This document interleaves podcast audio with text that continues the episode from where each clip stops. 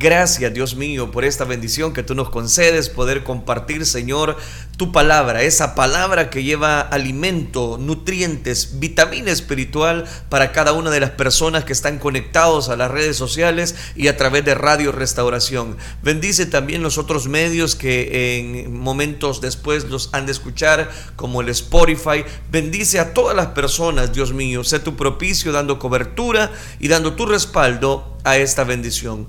Todo esto lo pedimos en el bendito nombre tu Hijo amado, por quien desde ya te damos las gracias. Gracias Cristo Jesús. Amén Señor y amén. Continuamos desarrollando la serie Safari Bíblico. Hoy quiero hablarles bajo el tema Cantando como gallos. Ya le voy a explicar el porqué del tema. Interesante destacar dos aspectos importantes. El primero de ellos es que esta serie lleva como objetivo ocupar esas figuras de animales que en la Biblia encontramos registrado para poder dar una aplicación para nuestras vidas. Eso no podemos omitirlo. Y en segundo lugar, recuerde, la palabra de Dios es útil para enseñar, para redarguir, para edificar cada uno de nuestros corazones. Quiero que me preste toda su atención en estos próximos minutos bajo el tema Cantando como gallos. Antes de decirles la porción de la escritura, ¿en qué piensa usted a la hora de cantar como gallos? Recuerde el Señor Jesucristo le dijo en cierta oportunidad a Pedro, y algo de eso es que vamos a leer, Satanás te ha pedido para zarandearos como trigo, pero yo ya rogué que tu fe no falte yo ya rogué que tu fe no falte. Y es en ese momento donde el Señor eh, le dice a Pedro, Pedro, tú me vas a negar. Es ahí donde encontramos la porción de la escritura. Vamos sin más tardar al Evangelio según San Marcos, capítulo número 14, versículo número 29 al 31. Vamos a leer estos tres versículos de la palabra del Señor. Dice la escritura, entonces Pedro le dijo, aunque todos se escandalicen, yo no. Y le dijo Jesús, de cierto te digo que tú hoy, en esta noche, antes que el gallo haya cantado dos veces, me negarás tres veces. Mas él con mayor insistencia decía, si me fuere necesario morir contigo, no te negaré. También todos decían lo mismo. Una vez más, quiero leer estos tres versículos. Marcos capítulo 14, versículo 29, 30 y 31. Entonces Pedro le dijo, aunque todos se escandalicen, yo no. Y le dijo Jesús, de cierto te digo que tú hoy, en esta noche, antes que el gallo haya cantado dos veces, me negarás tres veces. Mas él con mayor insistencia decía, si me fuere necesario morir contigo, no te negaré. También todos decían lo mismo. Amén. Dejamos hasta ahí la lectura. Es interesante notar cómo Dios advirtió a este personaje llamado Pedro.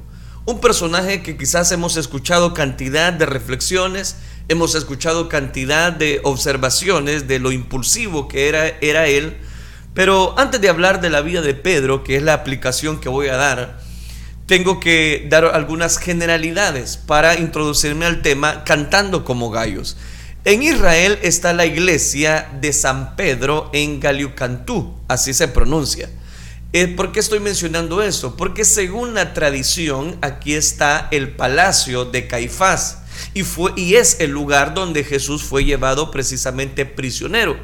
Desde el siglo VI, en, ese lugar, en ese santuario, es donde se encuentra, voy a decirlo, esta basílica de San Pedro. Ahí hay una imagen que representa a Jesús. También llama la atención que hay una imagen que representa a Pedro y también está una imagen de un gallo. En las iglesias se acostumbraba a poner una veleta que indicaba la dirección del viento en forma de gallo, recordando el evento con que el apóstol Pedro negó a Jesús. Yo quiero eh, dejar tres detalles muy importantes. En primer lugar, hablando acerca de la controversia, específicamente la controversia de este animal, la controversia del gallo y qué es lo que ha generado a través de los años esta porción. Para ello voy a hacer mención de varias porciones de la escritura en, en, diferentes versiones. Por ejemplo, la Reina Valera dice en el libro de Proverbios capítulo 30, versículo número 31, el ceñido de lomos, es decir, el ceñido de lomos, el que está ceñido, asimismo el macho cabrillo y el rey a quien nadie resiste. La traducción en lenguaje actual traduce de la siguiente manera, el gallo vanidoso con su roja cresta, el carnero de la montaña con sus enormes cuernos y el rey con su corona de oro que marcha frente a su ejército. Proverbios 30-31. Imagínense, hay mucha diferencia en las traducciones. Porque si uno va comparando, ahí donde entra el problema, que en la versión de traducción del lenguaje actual ocupa esta palabra que ahora necesitamos, es decir, el gallo. Versículo número 31 de Proverbios capítulo 30. La nueva versión dice de la siguiente manera, el gallo engreído el macho cabrío y el rey al frente de su ejército. Proverbios 30-31. El otro pasaje que habla del gallo está en el libro de Job, capítulo 38, versículo 36. Y el texto de la Reina Valera, aquí es donde discrepa nuevamente en la traducción de otras versiones. Pero hagámonos una pregunta según el texto base. ¿Quién infundió sabiduría en el ibis o dio el gallo entendimiento? Eso es lo que dice la versión Reina Valera. Otras versiones rinden. Dime quién les dio sabiduría al gallo y a las otras aves. Traducción del lenguaje actual. ¿Quién dio instinto inteligente a las aves como el ibis o el gallo? El término griego para gallo es alector en latín se dice gaius, en hebreo shevki. Y este término ha complicado a los traductores bíblicos, como ya se lo estoy mostrando, cómo podemos eh, de alguna manera tener ese acercamiento. Estos chocan al traducir el pasaje bíblico que sigue eh, si deben incluir o no el ibis o el gallo. Samuel Vila y Santiago, que son varios comentaristas reconocidos, dicen, eh, dicen del texto lo siguiente, en el hebreo antiguo no existía una sola palabra para designar a este animal doméstico, específicamente una palabra. La circunlocución eh, ceñido de lomos o también el nivel de los riñones rápidos, dice Proverbios 30-31. Es otro problema en, lo cual se encuentra. Ahora bien, yo no voy a en este momento a dar eh, solución al problema que tiene años, ¿verdad? Sobre todo esta traducción. La traducción del gallo nos permite ver la importancia dada a esta ave. Es probable que el gallo procedente de la India, Persia o Babilonia fuera introducido en Palestina en la época del rey Salomón, porque al igual que los monos y los pavos reales, los mandó a traer precisamente bajo su zoológico este rey Salomón. Y usted lo puede encontrar en el primer libro de los reyes, capítulo 10, versículo número 22, que dice de esta manera, porque el rey tenía en el mar una flota de naves de Tarsis, con la flota de Irán. Una vez cada tres años venía la flota de Tarsis y traía oro, plata, marfil, monos y pavos reales. Le dejo ese detalle para que ustedes tengamos un acercamiento de las traducciones a los cuales nos enfrentamos. En segundo lugar, me llama mucho la atención lo que destaca casi siempre la escritura y es el sentido del el engreimiento, el orgullo del gallo. Hay tres y hasta cuatro cosas que caminan con elegancia. Proverbios 30, 29 al 31 hay tres y hasta cuatro cosas que caminan con elegancia. El león con su gran melena, que sin miedo reina en la selva. El gallo vanidoso con su roja cresta. El carnero de la montaña con sus enormes cuernos. Y el rey con su corona de oro que marcha frente a su ejército. Otras versiones dicen sobre el gallo, el gallo engreído, el macho cabrillo y el rey frente a su ejército. El gallo que se pelea erguido. Asimismo, el macho cabrío. El texto Reina Valera discrepado en la traducción, porque recuerde, él dice el ceñido de lomos, asimismo el macho cabrío y el rey. El gallo representa la elegancia, el engreimiento con su paseo erguido. De ahí la expresión original, ceñido de lomos. Por eso es la traducción. Lo describe muy bien. ¿Por qué razón? Porque es ahí donde ninguna traducción, voy a decirlo, se contradice todos llegan a un común acuerdo, que unos ocupan la palabra gallo literalmente, a excepción de la Reina Valera que ocupa la traducción el ceñido de lomos, pero ambos están recalcando, ambas versiones destacan lo siguiente, el engreimiento, la forma de caminar del gallo. Es ahí donde cobra mucho valor para introducirme a esta temática. Lo describe muy bien. Tristemente muchos creyentes eh, les pasa eso que el, que les pasa. Llegan a un momento determinado de caminar como el gallo. Son engreídos, son orgullosos. Y tristemente muchos creyentes les pasa esto, que no se dejan abrazar por la humildad, no se dejan abrazar por eh, lo que Dios quiere hacer en sus corazones. Recuerde algo, y es algo muy interesante que encontramos a lo largo de toda la escritura, y es lo siguiente, Dios resiste al soberbio, y da gracia a los humildes. El justo por su fe vivirá. Es ahí donde cobra tanto valor el, la enseñanza que quiero dejarle. Resulta que muchas personas, a pesar de que tienen el temor de Dios, a pesar de que Cristo Jesús les ha transformado, les ha dado vida, les ha dado salud, les ha dado prosperidad material, les ha, les ha dado múltiples bendiciones, son engreídos. ¿Y por qué tienen que caminar así? Dios había enviado a Jesús y Jesús lo sabía. Y también sabía que regresaría para estar con Dios, pues Dios era su Padre y le había dado todo el poder. Por eso, mientras estaban cenando, Jesús se levantó de la mesa, se quitó su manto, se ató una toalla en la cintura, luego echó agua en una palangana, según la versión, y comenzó a enjuagar los pies de los discípulos y a secárselos con la toalla. La referencia está en Juan capítulo 13, versículo del 3 al 5. Las posiciones y títulos a algunas personas, en vez de hacerlos más humildes, los hacen ser más orgullosos, petulantes, engreídos.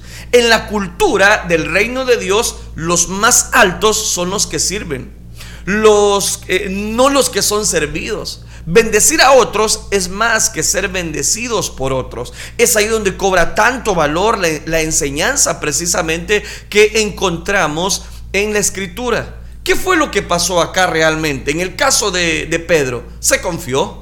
A pesar de que Dios le había dicho, hey Pedro, Satanás te ha pedido para zarandearos como, como trigo, pero yo ya rogué para que tu fe no falte, Pedro. No puede ser que tu fe vaya a faltar en este momento que tanto lo vamos a necesitar.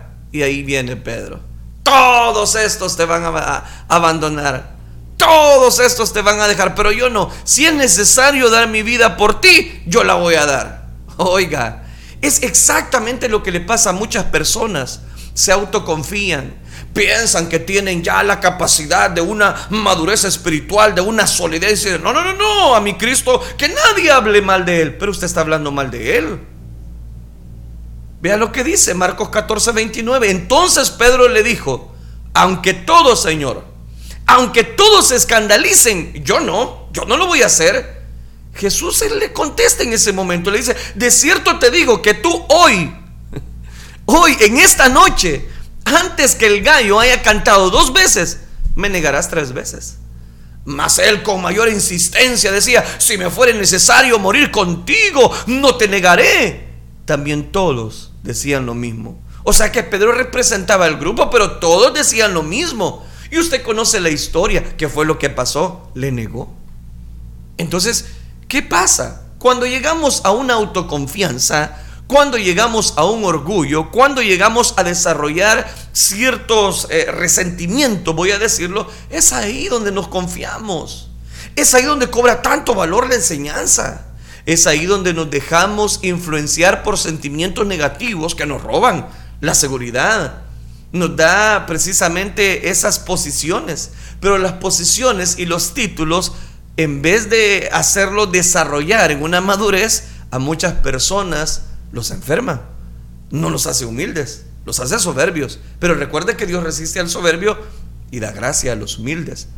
Eh, voy a contarles una moraleja. Dos gallos reñían por la preferencia de las gallinas y al fin uno puso en fuga al otro, eh, resignadamente se retiró el vencido a un, eh, a un, a un lugar que estaba fuera de aquel de donde estaban los demás gallos, ocultándose ahí. En cambio, el vencedor, orgulloso, Se subió a una, a una plataforma alta, dándole a cantar con gran estruendo. Empezó a cantar el gallo. Mas no tardó un águila en caerle y raptarlo. Desde entonces el gallo que había perdido la riña se quedó con todo el gallinero. ¿Cuál es la moraleja de esto? A quien hace alarde de sus propios éxitos, no tarda en aparecerle quien se los arrebate. Es una fábula de Esopo. Es interesante notar cómo la escritura nos advierte de no confiarnos, de no confiarnos en, estos, en esas etapas de nuestra vida.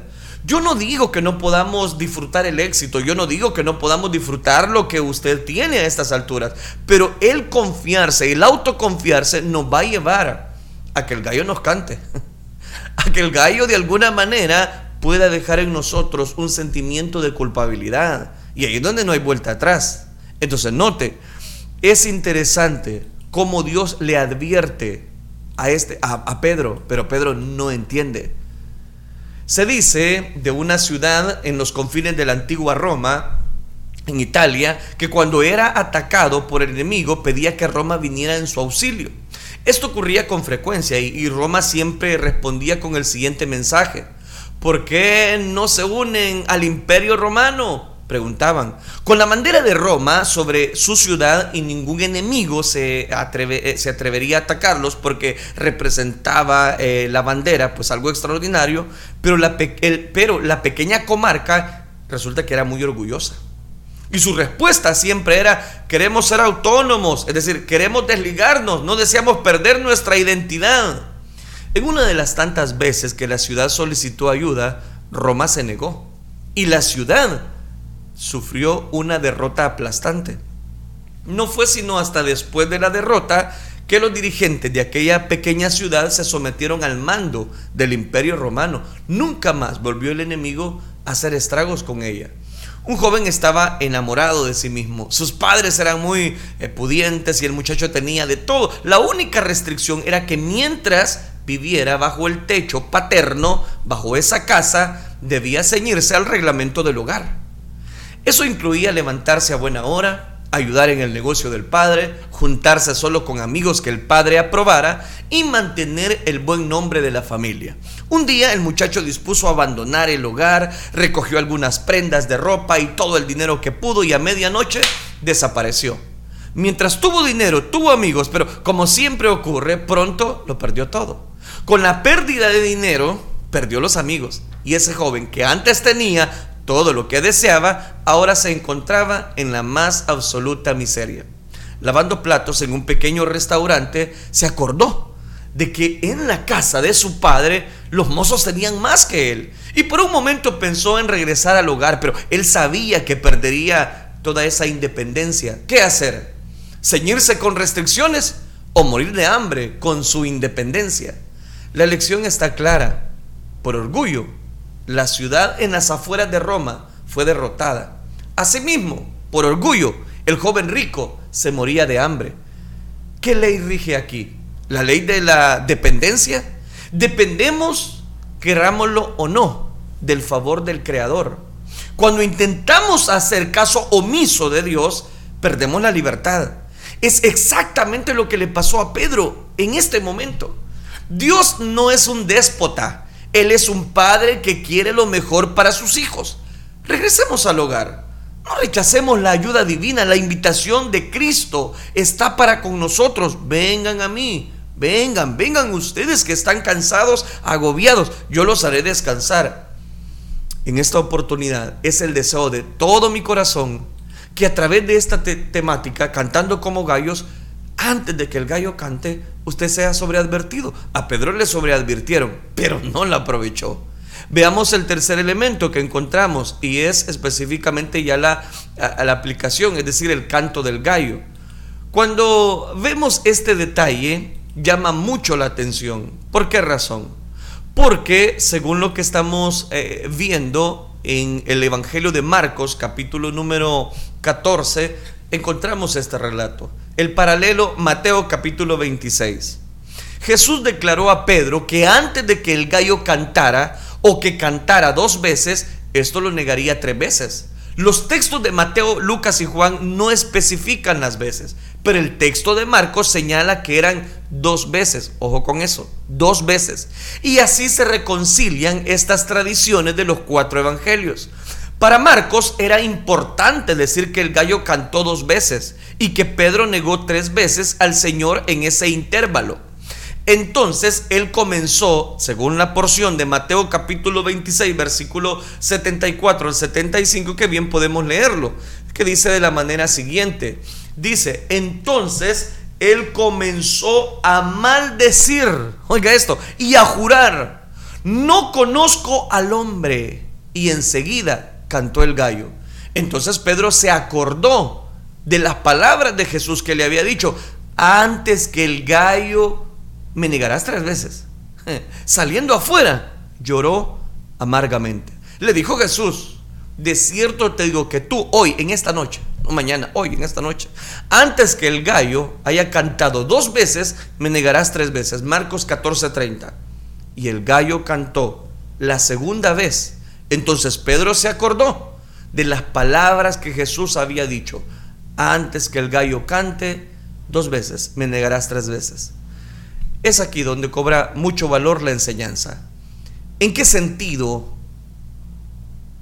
debe tomarse el canto del gallo? ¿Literalmente o figurativamente? Algunos intérpretes bíblicos lo toman figurativamente y se basan en Marcos capítulo 13, versículo 35, que cita, por tanto, velad porque no sabéis cuándo viene el Señor de la casa, si al atardecer o a la medianoche, o al canto del gallo o al amanecer. Estoy leyendo la traducción Dios habla hoy. Según Marcos, ese canto de gallo era el último de los cuatro tiempos de tres horas o vigilias que dividía la noche. Estos tiempos eran atardecer, eh, eran en el atardecer, la medianoche era el canto del gallo o al amanecer, a la madrugada. En Marcos 13:35 se le conocía en la época de Jesús como el canto del gallo. Al cambio de la guardia romana, al terminar la tercera vigilia de la noche, se le llamaba en latín Galicinium Galicinium romano o canto del gallo romano. Se hacía tocando unos clarines desde las gradas de la fortaleza Antonia en Jerusalén y ahí es donde explicaba ese detalle, ¿verdad? En la introducción, la cual no voy a repetir. Ahí es donde se hace necesario poder aplicar o preguntar más bien. Lo podemos tomar figurativamente o literalmente. El canto del gallo se consideraba como el final de la noche y el comienzo del día. Con el canto del gallo termina también para Pedro la noche del alma en la que se había hundido. Las palabras de Jesús de que le negaría antes de que el gallo cantara reaparecerán de repente ante él. Y ahora en su terrible verdad. Lucas añade la noticia de que en aquel mismo momento se llevaron a Jesús condenado y atado para comparecer ante el tribunal de Pilato. Jesús y Pedro se encuentran.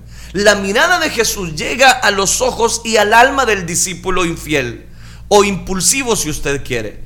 Y Pedro, saliendo fuera, lloró amargamente. Aquí encontramos lecciones extraordinarias. En primer lugar, quiero decir cómo se debe de tomar. Por mi parte, sin restar información a lo antes dicho tomó, quiero aplicar el canto del gallo de manera literal, como el canto de un gallo. Es la manera más lógica de interpretar el pasaje bíblico. Marcos es quien registró que Pedro negaría al Señor tres veces antes que el gallo cantara dos veces.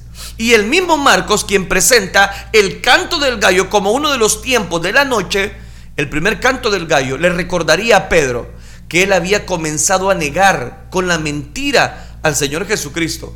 El segundo canto del gallo le recordó a Pedro que había negado al Señor Jesucristo, también con mentiras. El gallo todavía sigue cantando y recordándonos que hemos mentido, que hemos negado a nuestro Señor, que lo hemos hecho mal, que no hemos hecho caso, que somos desobedientes, que fuimos avisados, que no prestamos ninguna atención. Canta, canta el gallo sigue cantando. Muchas personas le siguen negando. Y así como Pedro, ¿verdad? Dijo, no, Señor, todos estos te van a abandonar, pero yo jamás te voy a abandonar. Es exactamente lo que nos pasa a nosotros. ¿Cuántas veces no nos ha cantado el gallo? Necesitamos valorar esta enseñanza. Los valores de la familia están siendo asaltados por el humanismo, el modernismo, el postmodernismo y la ética situacional. Esos cantos del gallo en la familia por familias estables unidas, con valores morales, principios bíblicos que deben escucharse.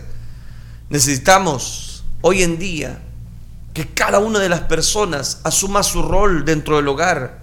¿Por qué razón? Porque Dios nos advierte. El engaño de una pareja a la otra es una bajeza moral. Y cuando nosotros accionamos con el pecado, ahí estamos negando la eficacia de Jesucristo. Necesitamos que cada una de las personas puedan entrever que si le damos rienda suelta a nuestro ego, al orgullo, a lo que invade nuestro corazón, tarde o temprano, nos vamos a descalificar cada uno de nosotros. Necesitamos tomar en alto lo que Dios quiere hacer en nuestras vidas. ¿Qué, ¿Por qué están estos grandes errores de estos personajes? Porque nos advierten que Dios es el que está presto para ayudarnos, que Dios está presto para poder darnos cobertura. Los gallos hoy en día siguen cantando. Esa figura es la que encontramos en, en nuestros corazones. ¿Cuántas veces nosotros hemos dicho al Señor, Señor, yo nunca te voy a dejar, aquí voy a estar siempre, qué lindo? Pero el tiempo ha pasado y te has alejado de la iglesia. Y el tiempo ha pasado y has dejado que sentimientos negativos te roben la gracia de Dios. ¿O qué ha pasado? Vino una enfermedad y dejaste de confiar en Dios. Y el gallo todavía canta diciendo, te lo dije, te lo dije. Y te lo vuelvo a repetir, te lo dije y no hiciste caso. Te aconsejé, pero no te importó. Sabías que no te convenía, pero lo hiciste. Sabías que no tenías que mandar ese mensaje y lo mandaste. Sabías que tenías que depender de mí y no lo hiciste. Cuando decidas hacer algo, tome en cuenta la cobertura de Dios. Tome en cuenta lo que Dios quiere precisamente a través de nuestras vidas. Y quiero cerrar diciendo lo siguiente. Lo que Pedro le pasó no solamente fue una autoconfianza, sino el orgullo destruidor. Aquel cuya alma no es recta se enorgullece, mas el justo por su fe vivirá. Se lo repito, aquel cuya alma no es recta se enorgullece, se confía, mas el justo por su fe vivirá. El río corría bajo el cañón colorado y el pequeño bote se bamboleaba de lado a lado al bordo eh, estaba Rodolfo Ruiz, de 44 años de edad, y su hijo Juan, de 14. Era uno de esos eh, momentos dificultosos. Juan agarró uno de los remos para ayudar a su padre a mantenerlos a flote. E impulsivamente el padre le dijo, no te necesito, hijo, dame ese remo, por favor. Por milésima vez el padre le decía lo mismo, no, no era desprecio, es que Rodolfo es uno de esos hombres que no quieren mostrarse necesitados en la vida. Es de los que se consideran autosuficientes. Cuando de eso no conoce usted? Pero no bien dijo esa frase cuando el pequeño bote fue arrojado contra un puente. Rodolfo quedó enlazado en una, en una fuerte cuerda eh, eh, debajo de aquel bote, en medio contra, y estaba cerca del puente no había a quien pedirle auxilio. Su hijo, el hijo Juan, logró subir al puente desde donde comenzó una lucha de varias horas. El heroico muchacho, zambulléndose una y otra vez bajo la corriente, fue deslizándose con mucha fuerza, rasgándose la cuerda que tenía aprisionado a su padre. Los dos quedaron exhaustos al más no poder, pero al fin el hijo logró librar a su padre. Cuando pudo hablar, dijo, perdóname hijo, sí te necesito. ¿Será el padre que necesita al hijo? ¿Será el esposo que necesita a la esposa? ¿Será el joven que necesita al anciano? ¿O será simplemente el amigo que necesita al amigo? La vida tiene su manera de obligarnos a deponer del orgullo, bajar la cabeza de vez en cuando, hacer a un lado la vanidad y admitir ese te necesito. Ese mismo orgullo es el que no nos deja encontrar a Dios. Sabemos que no nos está yendo bien, tenemos problemas en el trabajo, tenemos problemas a nuestro alrededor, nuestros hijos no nos muestran respeto, nuestro matrimonio se está desmoronando, el alcohol comienza a destruirnos y sin embargo no queremos buscar a Dios. Nuestro orgullo nos impide pedirle ayuda y sin Dios en nuestra vida todo se viene abajo. Yo creo que llegó el tiempo de que cada uno de nosotros nos despojemos del orgullo. En el momento en que declaremos nuestra insuficiencia, en el momento en que buscamos a Dios, Él estará a nuestro lado. Yo quiero invitarle a que en esta mañana, en esta hora, usted deposite su confianza en Dios. Jesucristo dice, el que a mí viene, yo no le echo fuera. Y antes de que el, canto, de que el gallo cante, antes de que usted niegue a Cristo, ¿por qué no mejor le busca de todo su corazón? Comprendo cuando Dios le pregunta a Pedro, después de todos estos acontecimientos, Pedro, hey Pedrito, ¿en realidad me amas? A lo cual él tiene que decir, sí Señor, tú sabes que te amo. Ante esa pregunta, ¿usted qué podría responder? ¿Ama a Jesús? Pero no solamente con palabras, sino con las acciones. Demostremos entonces. Termino. Recuerde algo interesante que, quiero dejarle en su corazón, plasmado en este, en este día para cada uno de nosotros. Mas el justo por su fe vivirá. Aquel cuya alma no es recta, ese se enorgullece. Pero usted viva por fe. Oremos al Señor. Señor y Padre nuestro que estás en los cielos, te damos gracias, Dios mío, porque tú eres misericordioso, compasivo, bondadoso. Gracias por todas y cada una de las personas que en este momento nos han estado sintonizando.